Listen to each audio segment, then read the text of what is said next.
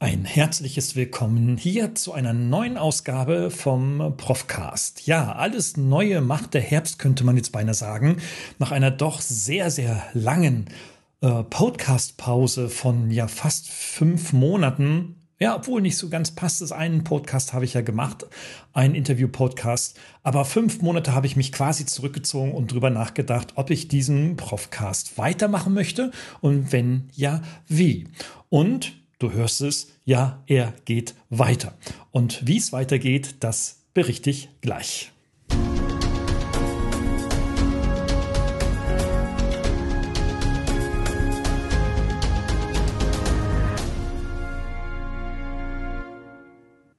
Ja, mein Name ist Gerald Lemke, Professor für digitale Medien an der DHBW Mannheim und nebenberuflicher Berater und Experte für den digitalen Wandel in Wirtschaft und Gesellschaft.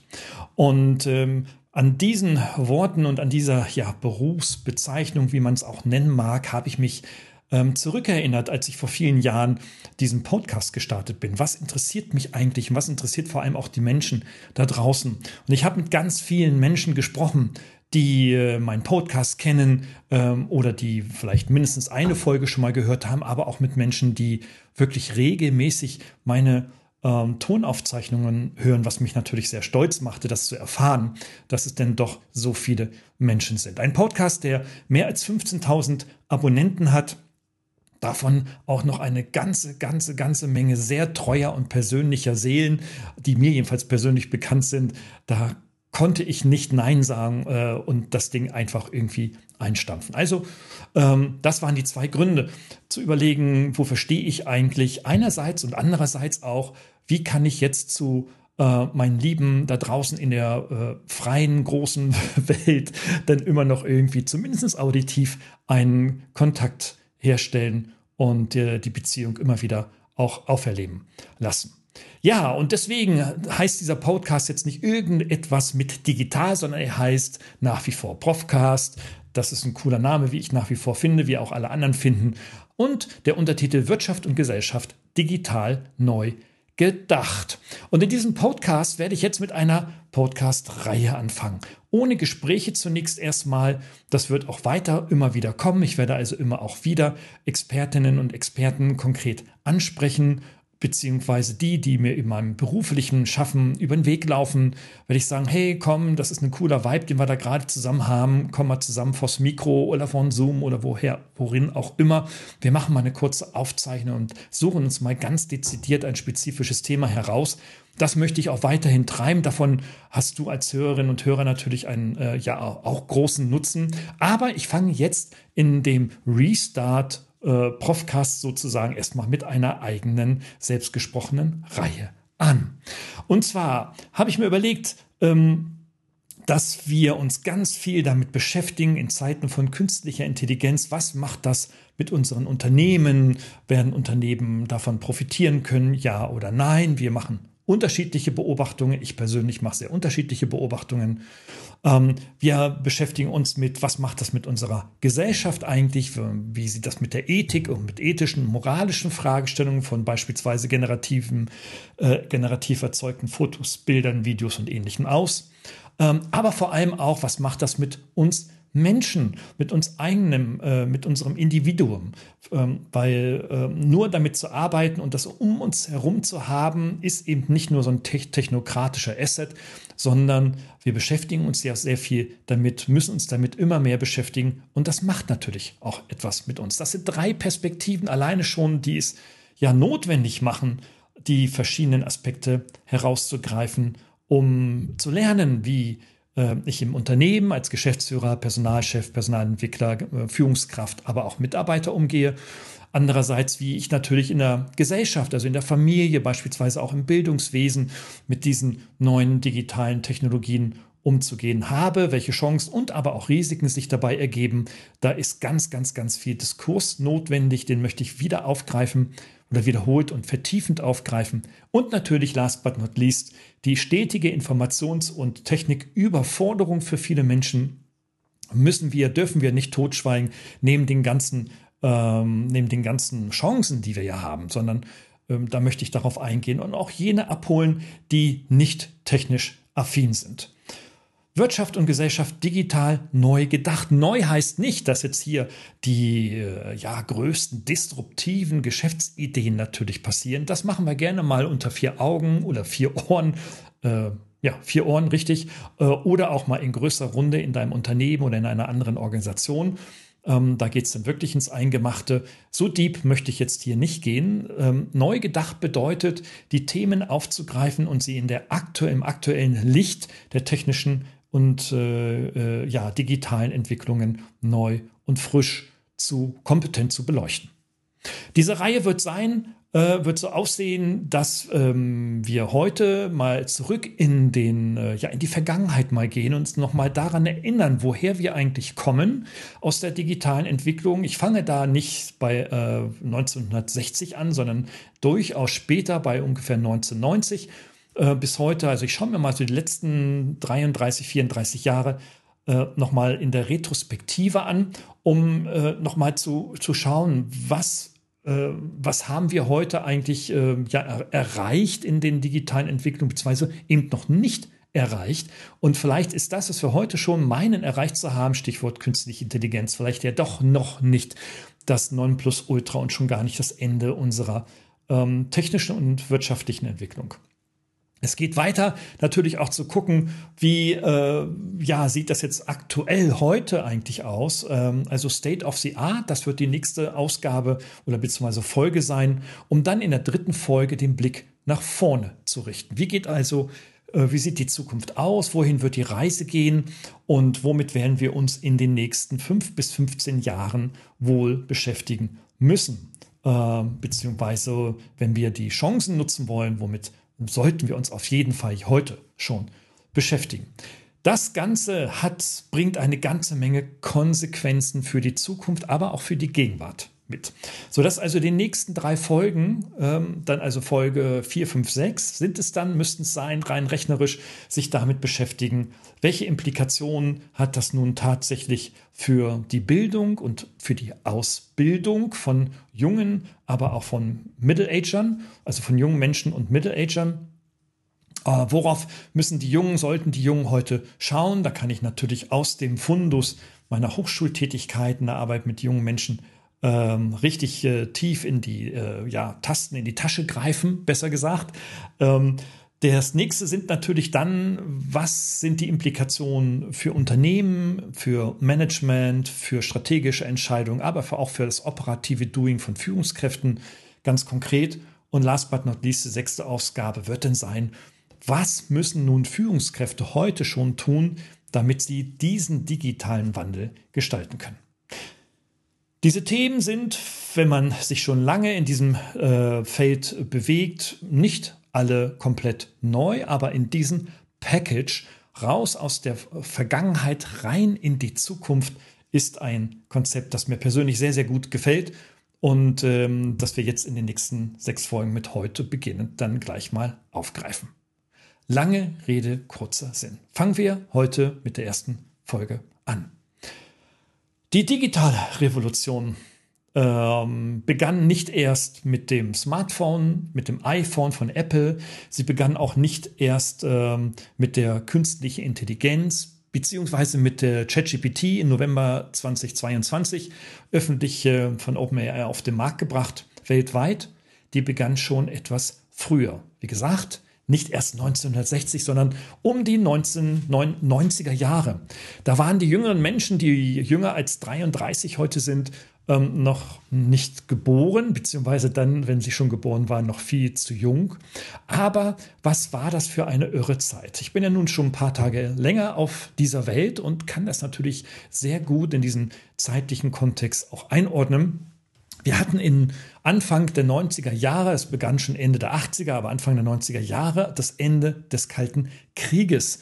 Einige mögen sich erinnern, dass 1989 die innerdeutsche Mauer gefallen ist, so jedenfalls als Metapher. Das heißt also, das totalitäre äh, politische System in der ehemaligen äh, DDR erodierte und äh, die Menschen gingen 1990 in Leipzig auf die Straße in kilometerlangen Märschen und haben skandiert, dass sie äh, ihre, sich ihre Freiheit wünschen und äh, Reisefreiheit, äh, Lebensfreiheit und geistige Freiheit wünschen.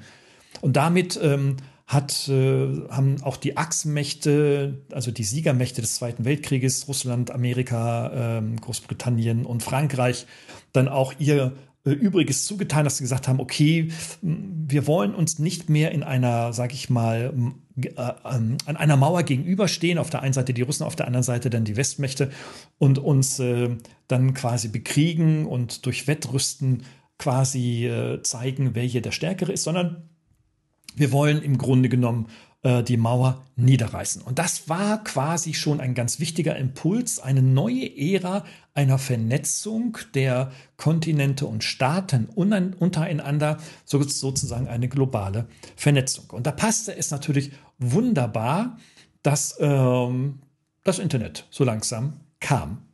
Das Internet ist äh, im Verhältnis zu den anderen Medien seiner Zeit absolut unterrepräsentiert gewesen. Es dominierten auch in den 90er Jahren das Fernsehen, das lineare Fernsehen, wo man noch um 20.15 Uhr, nee, doch 20.15 Uhr, glaube ich, die Tagesschau oder 20 Uhr war es, ich weiß es schon selber gar nicht mehr, schaute. Äh, und um, genau, und um 20.15 Uhr kam dann irgendein Spielfilm oder eine Serie oder Pilcher oder ähnliches in dieser Richtung. Genau, 20 Uhr waren in die Nachrichten. Genau. Und ähm, das heißt also, äh, Radio- und Fernsehsender dominierten ähm, die Wahrnehmung dann in der Gesellschaft. Man saß vorm Fernseher, beziehungsweise sehr viel noch länger vor dem Radio, als es heute der Fall ist. Und es gab 1990 mittlerweile weltweit über eine Milliarde Fernsehgeräte. 1000 Millionen Fernsehgeräte. Das war der damaligen Bevölkerung stand weltweit in jedem vierten bis fünften Haushalt ein Fernsehgerät. Das ist schon viel, gerade in den Entwicklungsländern, Industrieländern, äh, in den Industrieländern mittlerweile dann bei 1,3 Haushalten stand ein Fernsehgerät drin. Printmedien hatten auch noch eine große Macht. Zeitungen und Zeitschriften spielten die entscheidende Rolle in der Informationsvermittlung es nischte sich dann immer mehr ein, dass es dann immer mehr Fachzeitschriften gab für Fotografie, Mediengestaltung, äh, jetzt fürs Reiten, für jedes Hobby und so weiter und so fort, was wir heute auch noch haben.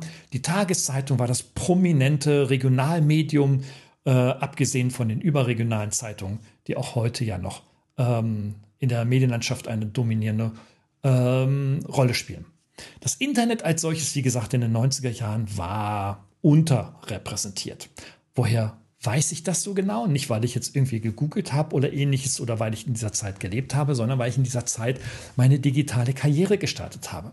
1990 war ich noch bei der Bundeswehr als Pflichtsoldat. Es wurde damals auf zwölf Monate Wehrdienstpflicht äh, runter äh, gekürt. Da war ich sehr happy und war dann mit ähm, dem Ansparen von Urlaubstagen und Sonderdiensten dann auch nur knapp zehn Monate tatsächlich dann in der Kaserne.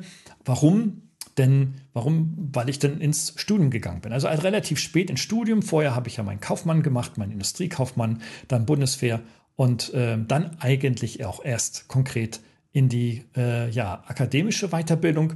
Und äh, 1990, 1991 habe ich mit einem sehr, sehr guten Freund mein erstes Unternehmen gegründet. Wir waren eine kleine GBR, ähm, die eigentlich wirklich auf einer Seite, auf einer DIN A4-Seite handschriftlich gegründet wurde mit zwei Unterschriften drauf. Ich habe das Papier heute noch. Und wir haben uns als Ziel gesetzt, Mensch, ähm, wir müssten mal so Computer zusammenbauen, was heute selbstverständlich ist oder nach einer Steve Jobs und Wozniak-Karriere äh, in der Garage später, äh, nee, früher äh, klang, haben wir quasi kopiert.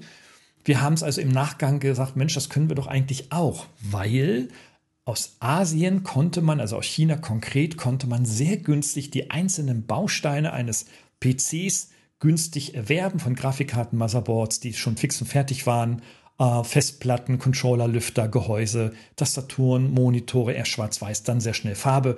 Das haben wir alles sehr günstig bekommen über einen ähm, Kontakt, sage ich jetzt einfach mal so also über einen legalen Kontakt. Wir haben das also legal in Deutschland nach Deutschland importiert von einem Großimporteur und konnten dann diese Teile alle erwerben. Und wir haben dann begonnen, diese Teile zusammenzuschrauben und damit dann ja, leistungsfähige 268er PCs zusammenzuschrauben. Das begann 91, ging es ganz konkret los. Und als ich dann im Studium in, äh, in meiner Unistadt in Oldenburg dann war, und ich dann meine erste Prüfungsarbeit Ende des ersten Semesters Wirtschaftswissenschaft dann abgeben durfte, musste. Ähm, das war irgendwie, glaube ich, wenn ich mich richtig erinnere, eine Buchzusammenfassung von irgendeinem Buch, das uns der Prof da vorgegeben hat. Ähm, war das schon auf einem neuen Nadeldrucker im Blocksatz ausgedruckt mit einem schicken Titelblatt und das Ganze dann gelocht äh, und wunderbar geheftet, während alle anderen mit Schreibmaschinenseiten oder teilweise mit handschriftlichen Ausarbeitungen noch ankamen. Und das hat natürlich, äh, ja, das war der Kick-Off. Ne? Da kamen dann die Nachbarn aus dem Hörsaal auf mich zu und sagten, hey, wie hast du denn das gemacht? Ich sage, mit dem Computer, ja, was ist denn das und so weiter. Und so begann dann quasi dann die unternehmerische Karriere in denen ich in den 90er Jahren das, äh, den Computer gebaut habe mit meinem Freund, ganz viel importiert. Das war also richtig viel, viel Arbeit und ähm, ja, und viele Arbeit, viel Arbeit hat sich damals zu dem Zeiten auch noch gut gelohnt, zumal weil als Student hast du ja auch einen höheren Steuerfreibetrag. Also das war schon eine sehr, sehr nette Sache, zumindest im ersten Geschäftsjahr. Dann war das mit der Steuerfreiheit dann auch vorbei, weil wir doch da ziemlich erfolgreich waren. Ja, und so konnten wir dann also jeden zweiten, dritten Studierenden ähm, meiner äh, Wunschheimat in Oldenburg dann mit Computern versorgen an den Hochschulen. Und äh, es begann dann so in den 92, 93 ging es eigentlich erst dann richtig los, ähm, als sich das, äh, das sogenannte APRANET, das ist das erste aus von den US-Amerikanern entwickelte äh, Internet entwickelte. Es startete, wenn ich mich richtig entsinne, so Ende der 60er Jahre, 69 glaube ich, und war im Grunde genommen, es gibt es heute nicht mehr, aber war im Grunde genommen mit seiner Technologie der Vorreiter des sogenannten World Wide Web. Tim Berners-Lee hat Anfang der 90er Jahre, 91 konkret, daraus das sogenannte WWW, das World Wide Web, entwickelt, welches ähm, ja, äh, sich quasi der Struktur, also der Rechnerstruktur und der Knotenstruktur vom APRANET zugute machte. Der erste Webbrowser, und das ist jetzt ganz wichtig, entstand 93. Da kam Mosaic, der Mosaic-Browser ähm, heraus, der das Surfen in diesem World Wide Web populär machte. Ähm, die äh, Umgebungssprachentechnologie war schon identisch, wie sie auch heute ist. Das Ganze wurde auf HTML, also proprietär auf HTML entwickelt, die Inhaltsseiten. Und ich habe 93 sofort begonnen, an die Menschen, die Computer gekauft haben, dann auch Internetseiten zu verkaufen auf einem Server, den ich in Amerika angemietet habe, weil es in Deutschland sowas noch nicht, also jedenfalls kommerziell noch nicht gab. Da gab es dann nur die Uniserver, die durfte ich, sollte ich, hätte ich dann nicht nutzen dürfen, sagen wir es mal so. Und ähm, haben dann quasi hier die ersten Unternehmensseiten für an begonnen von kleinen Handwerker, äh, Handwerkerbetrieben bis hin zu kleinen mittelständischen Unternehmen dann hier schon entwickelt. Ich kann mich entwickeln mit Microsoft Frontpage 1 war das und ähm, ja, und haben dann im Grunde genommen 93 schon begonnen, dann Handwerkleistungen, Dienstleistungen als auch Produkte im sogenannten World Wide Web schon äh, anzubieten. Die meisten hatten dann auch überhaupt keine E-Mail-Adresse. Das waren noch ganz lange kryptische äh, ja, Serverbezeichnungen mit äh, zig Subdomain, die aus der Geschichte des ARPANETs halt noch entstanden sind, aber es wurde ja dann schnell durch die Top-Level-Domains dann abge abgelöst. Also die ersten digitalen Medien entstanden. So äh, kam dann auch das Bulletin Board System, dann, also das sogenannte BBS, dann in den späten 80ern, frühen 90ern zugleich auf dem Markt. Das war sehr beliebt und ermöglichte die Online-Kommunikation über Modems. Also mit unserem kleinen GBR unter, so klein war es dann nicht mehr, aber mit dem Unternehmen, was wir damals hatten, ähm, haben wir dann also auch Modems erworben und haben dann die Rechner, die wir verkauft haben, an jeden Rechner ein Modem zusätzlich nachverkauft, das Ganze vor Ort auch angeschlossen. Also ich war da noch wirklich mit einer Schlagbohrmaschine dann teilweise unterwegs, um dann die Telefonkabel irgendwo aus der Wand zu ziehen, beziehungsweise dann zum Rechner zu ziehen. Ähm, und äh, dann die Rechner mit dem äh, über das äh, die Telekom damals dann äh, ins äh, World Wide Web zu bringen. Es war eine großartige Sache. Das waren noch so diese 2400 400 Baut-Modems, also die erstmal zwei Minuten, drei Minuten lang äh, zischten und kreischten und bevor sie sich dann eingewählt haben, aber als sie dann endlich dann drin waren, dann durchaus auch schon mal E-Mails, also textlastige E-Mails vor allem, dann äh, schon über das Netz von äh, Sender zu Empfänger bringen konnten. Großartig, das kam dann eine Revolution aus. Man konnte dann also 94 schon über die äh, E-Mail-Adressen dann kommunizieren. Ähm, es ging dann schon weiter relativ zügig. Wir haben aus Amerika dann AOL, also America Online ähm, und CompuServe dann erfahren, dass dann in den 90ern richtig, die haben in den 90ern richtig Vollgas gegeben. Die haben eben nicht nur E-Mail angeb angeboten, sondern auch Internetforen, andere Service-Dienstleistungen, sowas wie Webcrawler, konnte man dort schon sehen, so die Vor -Vor Vorläufer der Google-Suchmaschinen. Und ähm, die E-Mail selber hat dann in den 90er Jahren dann wahnsinnig Gas äh, gegeben.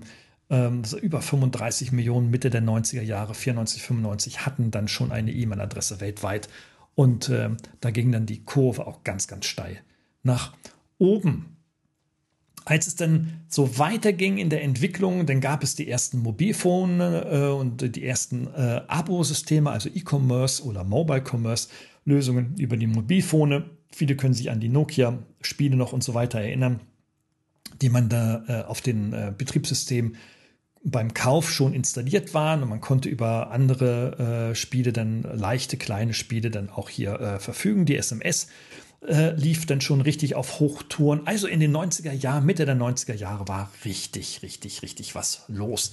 Und das war großartig, weil ich war da genau mittendrin und eben nicht nur konsumierend, sondern gestaltend. Also ich habe das für in einem, sag ich mal, kleinen, weltweit vergleichbaren kleinen Bereich ähm, aktiv mitgestaltet. Und mich hat immer interessiert, wie kann man das kommerziell nutzen, diese ganzen Geschichten. Und äh, ja, und da wurde ich dann Ende der 90er Jahre dann von der Uni äh, dann über einen kleinen Zwischenstopp einer Managementberatung dann zum Bertelsmann-Konzern gerufen, um genau diese Fragen dort mitzugestalten. Bertelsmann kaufte dann AOL, hatte Rechte auch an CompuServe ähm, sodass dann also auch hier sehr viele Fragen entstanden. Wie können wir jetzt also quasi Medieninhalte über das Internet, das sogenannte World Wide Web, konkret dann ähm, verkaufen? Also das war schon großartig. Parallel ähm, äh, nahm die Verfügbarkeit des Internets äh, und die, die Zugänge zum Internet pro Haushalt dann kontinuierlich zu. Die Computer wurden immer wichtiger, auch in den Büros. So 96, 97 begann das, dass wir also äh, selbst auch bei Bertelsmann natürlich schon Computer hatten, aber ähm, vor allem auch die schnellen WWW -an, schnelleren WWW-Anbindungen waren schon da. 93 waren 25 Prozent der Haushalte in den USA mit PC ausgestattet. Zwei Jahre später waren schon 50 Prozent. Ende der 90er Jahre schon 75 Prozent. Also, das hat in den 90er Jahren, die 90er Jahre, das war die wirkliche digitale Revolution. Da fing es richtig, richtig an.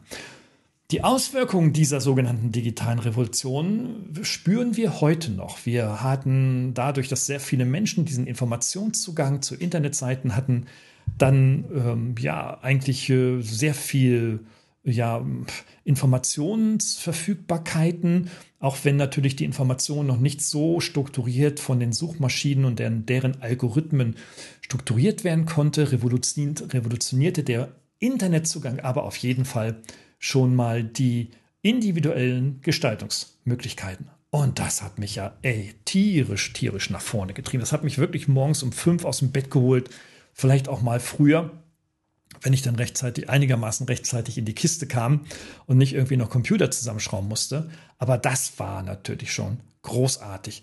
Also wie konnte man dann, das war meine Frage, wie konnte man individuelle Lebens- und Berufsanforderungen mithilfe des World Wide Webs äh, erreichen, was vorher entweder nur sehr aufwendig möglich war oder eben gar nicht möglich war. Ich nehme mal ein konkretes Beispiel. Als ich meinen ersten Studiengang dann 94, 95 äh, 95 war es, glaube ich, ja, genau, 95 beendet habe, ähm, hatte ich dann eine äh, Bachelor, nee, damals hieß ja noch Diplomarbeit, äh, Diplomarbeit geschrieben zum Thema Lernen Organisation als Konzept der entwicklungsfähigen Unternehmung. Das habe ich am Management-Lehrstuhl bei uns an der Uni ähm, geschrieben und hatte da einen recht innovativen Zugang, weil mich die Systemtheorie, sowohl die biologische als auch die soziologische Systemtheorie, also Maturana biologisch und soziologisch dann Luhmann, Niklas Luhmann, sehr, sehr, sehr angetriggert haben. Nicht nur, weil ich die Texte anfangs gar nicht verstanden habe, aber als ich sie begonnen äh, habe zu verstehen, Stück für Stück, es einfach für mich eine äh, ja, intellektuelle, wie soll man sagen, ein äh, intellektueller Orgasmus war, muss man schon beinahe sagen. Das war riesig, was sich diese Köpfe ausgedacht haben. Diese Analogien, die Metaphern zwischen Evolution ähm, aus der Natur übertragen auf Gesellschaft, soziologisch, als auch auf Unternehmen, in dem Fall sogar biologische Transformation.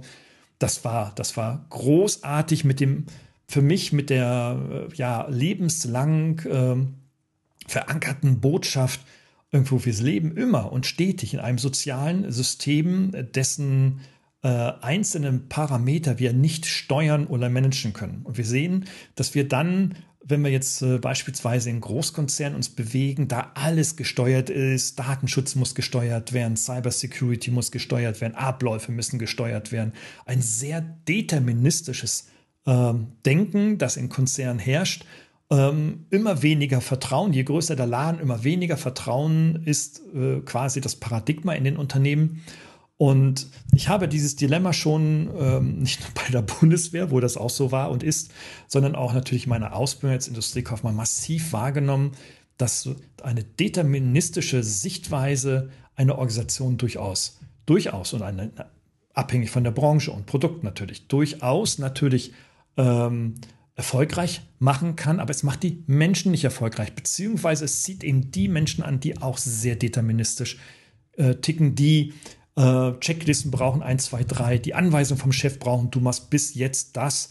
Ähm, und wenn nicht, dann gibt es die Sanktionen, die Bestrafung. Aber wenn du es machst, dann kriegst du eine Belohnung. Also quasi Mitarbeiter als Pavlovscher Hund gesehen, oder heute muss man Hund und Hündin sagen, gegendert.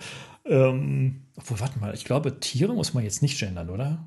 Hm. Naja, gib mir mal im Kommentar oder per E-Mail mal eine Information, ob man Tiere gendern muss. Diese Frage habe ich mir noch nie gestellt. hm, wer weiß. Haben wir jetzt einfach mal gemacht, gucken wir mal. Also, dass im Grunde genommen äh, ja Organisationen und Unternehmen halt immer die Menschen anziehen, die genauso ticken, wie das System es vorgibt, dass aber wir immer mehr und so war jedenfalls ist mein Charakter bis heute, ich mit deterministischen, mit ausschließlich deterministischen Verhaltensweisen überhaupt nicht klarkam. Gar nicht. Immer wenn mir einer sagen wollte, du gehst nach links, obwohl ich der Meinung war und der Überzeugung war und das auch rechtfertigen, mit da Zahlen, Daten, Fakten rechtfertigen konnte, dass rechts der richtige Weg ist, musste ich nach links gehen. Wenn nicht, hab, wurde ich sanktioniert und durfte den Kartoffeln schälen bei der Bundeswehr. Oder es gibt, wir, wir wissen alle, die Älteren unter uns, die Ü40-Leute, wissen, wovon ich da rede, denke ich mal. Also, die Auswirkung der digitalen Revolution war eben nicht nur, dass das jetzt mal, äh, dass sie im Zuge des Mauerfalls ähm, stattgefunden hat, sondern dass sie vor allem auch ein, eine, eine Versinnbildlichung von mehr Transparenz, von mehr Demokratie, zunächst erstmal scheinbarer Demokratie, in unsere Gesellschaft und in unsere Arbeitswelt brachte und Menschen handlungsfähiger machte, als sie es vorher waren. Nicht nur handlungsfähiger, also jeder konnte eine E-Mail schreiben dann ähm, und eben nicht nur der Einkauf oder der Vertriebschef oder sonst jemand oder eben nur auf die Stellenbeschreibung passende Mitarbeiterinnen und Mitarbeiter, sondern jeder hatte die Möglichkeit, an der Kommunikation mit anderen Menschen teilzunehmen und teilzuhaben und sich äh, entsprechend dann auch dort äh, zu verwirklichen. Und als ich dann mein Studium beendete, meine, mit meiner Diplomarbeit der Lernorganisation, habe ich genau das genutzt. Ich habe, glaube ich, hatte ich das schon, das PDF-Format gab es damals schon, ich weiß gar nicht, habe ich es als PDF gemacht. Auf jeden Fall äh, habe ich mir Daten aus dem Internet von Unternehmen besorgt und habe einen Serienbrief mit damals Word 1.0, 2.0, ich weiß es gar nicht mehr genau, ähm, angefertigt und habe einen Serienbrief auf meinem dann schon 24 Nadeldrucker ausgedruckt. Da zwei Nächte und einen Tag ratterte das Ding ewig, sodass also dann ein Nachbar ankommt und sagt, sag mal, was machst du da? Was ist das für eine Maschine? Ich sage, ja, das ist nur ein Drucker. Also hat er auch gleich einen Drucker gekauft von mir. Das war ganz nett.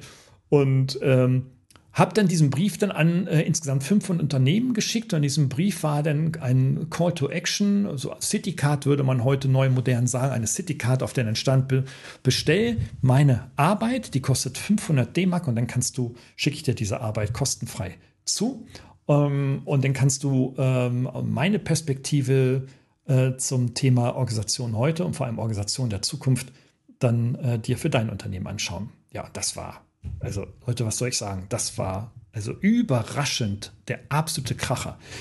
Ohne Drucker, ohne Internet und ohne Computer hätte ich das never ever begonnen. Ich hätte niemals diesen Erfolg gehabt, denn von diesen 500 Anschriften habe ich 270 Abverkäufe gemacht. Das ist eine, eine Call-to-Action-Quote von über 50 Prozent. Jetzt könnt ihr rechnen, 270 mal 500 Euro. Das, das war nicht mehr so ganz steuerfrei. Ich musste dann schon mächtig Steuern zahlen, aber hey, Leute, es war ein richtiger Kracher. Und ähm, eben nicht nur das, nicht nur monetärer Kracher, sondern ähm, insgesamt habe ich dann sieben Einladungen aus Unternehmen bekommen, die mich dann einstellen wollten. Die haben dann gefragt, ah, du bist ja mit dem Studium fertig. Ich hatte ja dann noch mein Zweitstudium parallel laufen, aber du bist ja jetzt mit dem Studium, mit dem ersten da fertig, willst nicht zu uns kommen. Ähm, wir hätten ein riesen und großes Interesse, dass du das bei uns im Unternehmen nach vorne treibst, in verschiedenen Rollen. Der eine hat mir dann irgendwie eine geschäftsführende Assistenz angeboten, der andere dann als Projektleiter oder Manager der dritte dann irgendwo ähm, beim Marketing, der vierte wollte mich irgendwo in den Vertrieb stecken. Ah, das war damals noch Premiere, die wollten mich im Vertrieb haben, sollte das dann in den Vertrieb mit hineinbringen, um den Vertrieb zu entwickeln, der dann noch relativ neu war, also der Direktvertrieb. Und ähm, ich habe alles abgelehnt, weil ich jetzt noch mein, da mein zweites Studium noch zu Ende bringen wollte und ähm, ich noch nicht so ganz genau wusste, ob es in Richtung dann Promotion jedenfalls gehen sollte. Das war alles noch relativ unklar. Klar war für mich eigentlich nur, dass ich jetzt noch nicht im Konzern dieses Thema machen wollte. Ich dachte, wenn das jetzt diese Arbeit so einschlägt, vielleicht kannst du es ja dann später dann nochmal nutzen. Das ist dann auch passiert. Jahre später ist es als Buch erschienen im Tektum Verlag und ist einer meiner größten ja, Bestseller mittlerweile, weil es auch natürlich so lange am Markt ist und dieses Thema nach wie vor hochaktuell, also nach wie vor sehr, sehr aktuell ist. Also diese frühen Entwicklungen legten quasi insgesamt, diese frühen technischen Entwicklungen legten den Grundstein für das Internetzeitalter, in dem wir uns heute befinden. Und äh, insbesondere war das auch der Grundstein für die spätere, spätere Entwicklung der sozialen Netzwerke, Facebook, LinkedIn, rauf und runter. Nicht nur das, sondern auch für die Smartphones und für die Streaming-Dienste. Denn ohne dieser Technologie des WWWs, insbesondere durch das äh, TCP/IP-Protokoll, das mit denen ja dann Daten, äh, also da sichergestellt wird, dass äh, Daten zwischen Sender, Rechner und Empfängerrechner auch tatsächlich miteinander kommunizieren können. Ähm, nur durch diese kommerzielle und breite in der Gesellschaft breit verankerte Rechnertechnologie war es möglich, überhaupt in weitere Entwicklungen und Produkte zu denken. Ohne die gäbe es keine sozialen Medien, keine Smartphones wahrscheinlich und ganz sicher keine Streaming-Dienste. Also wir sehen, da ist äh, richtig was äh, passiert in den 90er Jahren. Es ist äh, natürlich jetzt sehr interessant, gleich weiterzumachen, sagen, okay, wie ist es heute, wie ist es die Zukunft, aber dem möchte ich mehr Raum geben und äh, das in äh, zwei extra Folgen dann bearbeiten. Aber was kann man jetzt nochmal rekapitulieren, so aus der Retrospektive in dieser Zeit zurück? Leute, wir haben heute eine Entwicklung, ähm, die unter dem Buzzword der künstlichen Intelligenz, Robotik, Deep Learning, Machine Learning und so weiter ähm, meint, dass wir heute die wirkliche totale Revolution haben. Und ja, ich erkenne durchaus im Vergleich heute zu damals gewisse disruptive ähnliche Muster. Also wo dann eine Technologie, dann eine bestimmte Tätigkeit, Handlung eines Menschen wirklich nicht nur ergänzt, sondern wirklich auch revolutioniert ersetzt. Also beispielsweise Briefschreiben mit Füller Papier wurde ersetzt durch die E-Mail. Ähm, das gibt es heute auch. Ich schreibe heute noch nicht mal per E-Mail meine E-Mail selber in der Tastatur, Zeichen für Zeichen, sondern das macht eine künstliche Intelligenz heute. Bei nicht allen, bei immer mehr E-Mails. Bei mir zumindest ist es so. Und das haben wir heute also auch. Wir haben also ähnliche Muster, die wir heute haben. Es ist vor allem, was wir heute beobachten können, eine konsequent konsequent lineare Weiterentwicklung all dessen, was wir in den 90er und Nuller Jahren gehabt haben. Die Nuller Jahre erinnert euch, das waren die mit, dem, äh, mit den Börsenwahnsinnigen, äh, wo einer nur eine Internetidee hatte und dann äh, über Finanziers sehr viel Geld einsammeln konnte, um dann an der, an der Börse, an dem sogenannten damaligen neuen Markt, äh, Kapital einzusammeln mit Geschäftsideen, die teilweise wild waren und ähm, teilweise auch völlig, völlig irre waren. Ich kann mich da erinnern an ein Unternehmen, das hat E-Learnings auf CDs gebrannt also Computer, also ähm, ähm, CBTs, Computer-Based Trainings, auf CD gebrannt, um damit dann halt Millionen zu verdienen. Das, der Laden war 60 Millionen D-Mark damals schwer, mit drei jungen Leuten, die jünger waren als ich und ich war 30. Und, und ähm, die dann also dachte, damit würden sie jetzt den Markt weltweit äh, aufmischen. Ich hatte dann Beraterverträge dort und ähm, habe also eine ganz irre Zeit gehabt, wirklich. Ich hatte einen Porsche als Dienstwagen, als externer Berater. Immer wenn ich dann in Düsseldorf bei dem Unternehmen war, gab es immer nur im Sechs-Sterne-, Sieben-Sterne-Hotel das beste Essen mit sieben Gängen. Da hat man einen halben Tag verbracht, um dann zu überlegen, was machen wir jetzt eigentlich mit dem restlichen Tag? Ah, ist ja schon vier, naja, können wir ja schon mal gleich langsam in den Feierabend fahren mit dem Porsche und so weiter. Also da wurde echt Geld verbrannt ohne Ende. Man konnte also sehen, dass äh, auch das, was wir heute teilweise beobachten, insbesondere in den Silicon Valley Investitionen äh, oder auch bei Aleph Alpha, ist diese Woche ja eine halbe Milliarde an Venture-Kapital von äh, der Lide Schwarz Stiftung und anderen Unternehmen dann da reingepumpt worden dass da schon diese digitale Disruption, dieses Neue schon auch dann die Köpfe richtig zum Rauchen bringt und äh, ja, und die Gier natürlich aus dem, aus dem Menschen, aus der Tiefe dann emporzieht, ähm, in der Erwartung, dass wir mit einem, äh, sage ich mal, anständigen Investor also eine Vielfaches an Rendite bzw. Umsatz oder wie auch immer dann generiert werden kann. Das war am neuen Markt Ende der 90er Jahre, Anfang der Nullerjahre wahnsinnig. Naja, und äh, dass das dann schiefgehen musste, wusste natürlich keiner. Ich wusste es auch nicht, aber es ging dann schief. Also über 90 Prozent waren innerhalb von einem anderthalb Jahren verschwunden. Ich war in der Zeit gerade wieder selbstständig, bin dann aus der Uni heraus mit, äh, mit äh, Promotionsverfahren und meiner Bertelsmann-Zeit im Rücken dann wieder in die Selbstständigkeit gegangen, um da richtig Gas zu geben und das Geld, was ich bis dahin äh, gewonnen habe, dann wieder in die Unternehmung zu stecken, in mein Geschäftsmodell dort. Und ähm, ja, und da war ich dann natürlich dann auch Live-Zeuge, wie sie dann äh, 2000, 2001 dann äh, meine Kunden alle wegbrachen und ich dann ohne Umsätze, Umsatz da stand, weil keiner mehr in irgendwas, in irgendwelche digitalen Ideen, Strategien, Beratung oder Trainings oder Konzept, Geschäftsmodelle oder ähnliches investiert hat. Ja.